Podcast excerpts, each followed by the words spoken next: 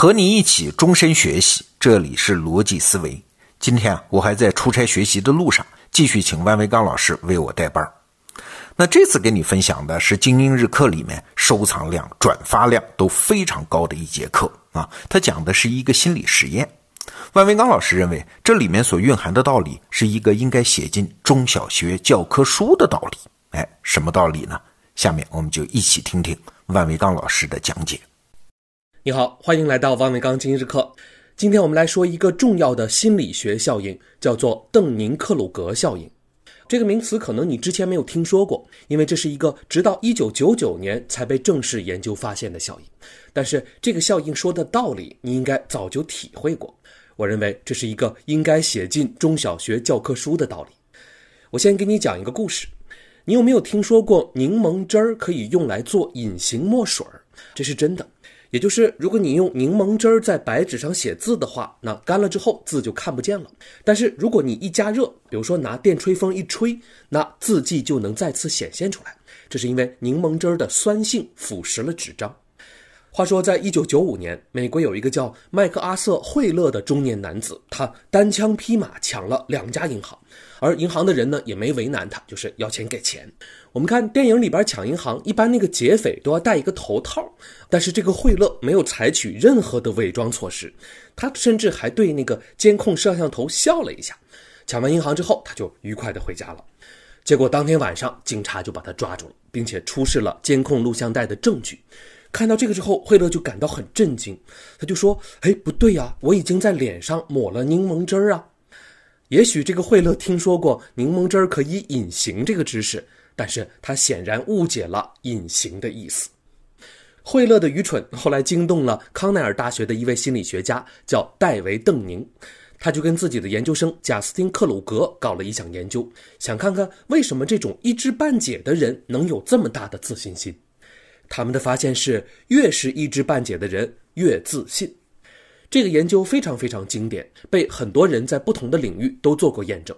邓宁和克鲁格研究的是人的两个能力之间的关系，一个能力是你在某一个领域的技能水平，另一个能力呢是你对你这个技能的自我评估能力，也就是你对自己的水平跟别人的水平相比是个什么位置，有没有一个准确的判断。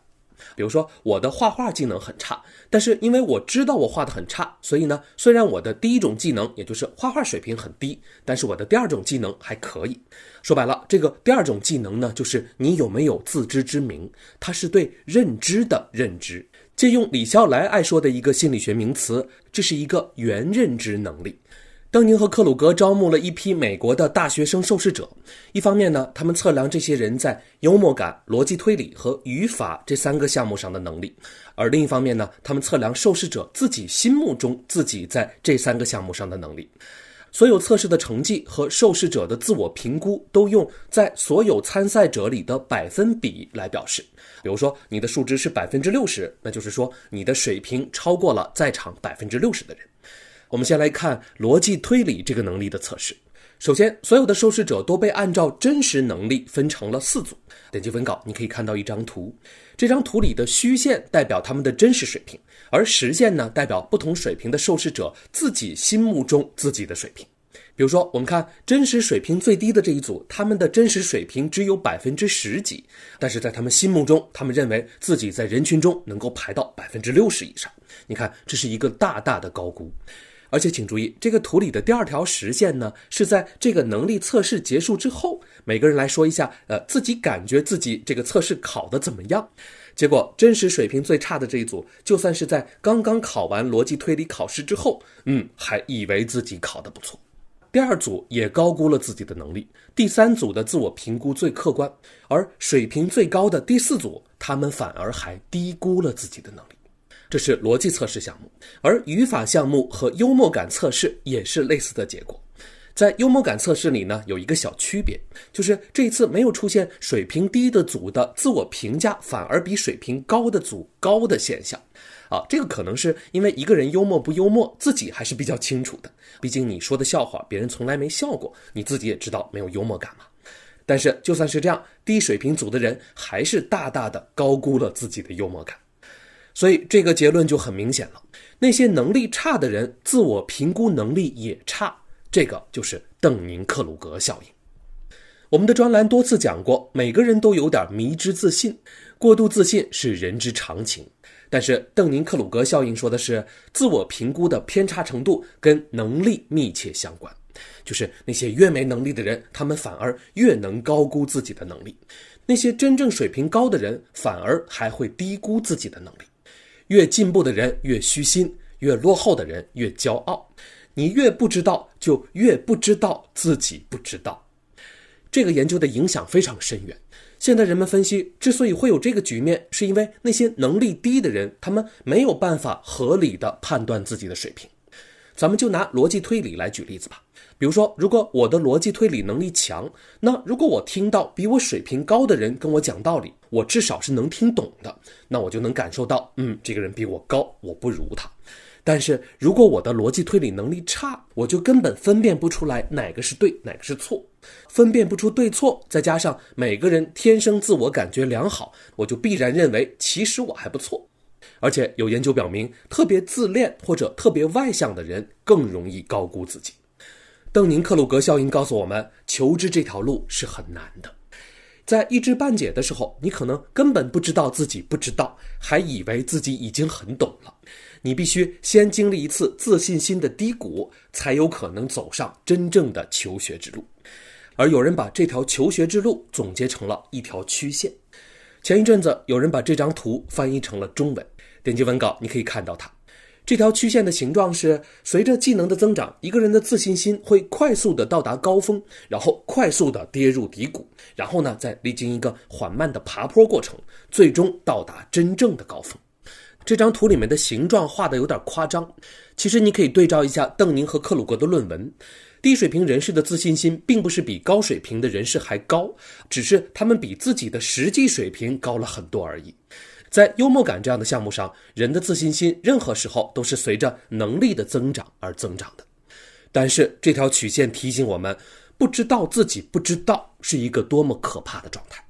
你以为自己挺厉害。这是因为你根本看不懂什么叫厉害，什么叫不厉害。因为想要看懂，你首先得比较厉害才行。这是一个没法跟他们讲理的局面。要跟他讲理，你就得用事实和数据说话。但是因为他们不懂，他会用自己的方式去解读你列举的事实和数据。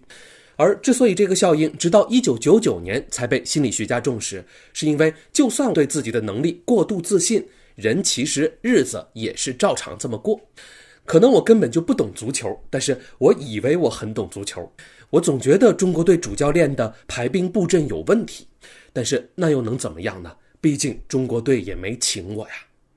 也许很多指点江山的人，很多自以为怀才不遇的人，其实是不知道自己不知道。不过这个通常也没关系，除非他们真的打算靠这项技能抢银行。如果你自信到真敢去抢银行的地步，呃，那可就悲剧了。也就是说，只有在生活中碰壁，才能让你收到有效反馈。所以，原认知能力差对于大多数人来说，也许还是一种祝福。但是，如果你是想严肃的学点知识，那么痛苦的意识到自己的无知是求知的开始。纳西姆·塔勒布在《黑天鹅》这本书里面讲了一个好办法。他说，人们往往过高的估计自己已知的东西，同时低估了自己不知道的东西。而容易出事儿的，往往是你不知道的东西。为了克服这个思维误区，你应该经常提醒自己，你有很多不知道的东西。塔勒布说，你需要一个反图书馆。有一个意大利的作家，他的家里边有三万本书。然后人们就经常问他说：“哎，你买那么多书，你读得完吗？”塔勒布说：“问这个问题的人都是愚蠢的人，没读过的书比读过的书更有价值。我们家里本来就应该多放那些没读过的书。”塔勒布的建议是，应该在条件允许的情况下，尽量的存储那些没读过的书，这些书就构成了你的反图书馆。你的知识越多，你的反图书馆就越大。书架上面那一排排想读但是又没读过的书，能够时刻提醒你你很无知。纽约时报有篇文章认为“反图书馆”这个词儿不太好听，说日语里边有一个专门的词儿，就是用来概括这个收集了一大堆没读过的书的行为，叫做“积读”。积累的积，阅读的读，以自己读过多少本书为荣，那是一种很土的行为。积读能够让你保持知识的谦逊，书架应该是用来摆那些没读过的书的。为了谦卑，多花点钱没关系。根据同样的精神，塔勒布说，能不能有一种反学者，就是专门琢磨自己不知道什么的学者，和反简历，就是专门列举自己没干过什么的简历。那我就想，现在已经年底了，我们能不能搞一种叫做反年终总结，就是专门列举本公司想做但是还不知道怎么做的项目？反过来说，如果一个领导在总结里说过去的时候总是说成绩，而说未来的时候都是充满自信，我猜他可能是不知道自己不知道。最后，让我们来思考一句罗素的名言，他说：“这个世界的麻烦就是傻瓜非常自信，而智者总是充满疑虑。”好，这就是今天日课的全部内容。今日课，祝你每天都有收获。好，内容听完了，我是罗胖，继续向你推荐万维刚老师的精英日课。这个栏目啊，在咱们得到 APP 已经开设了三年。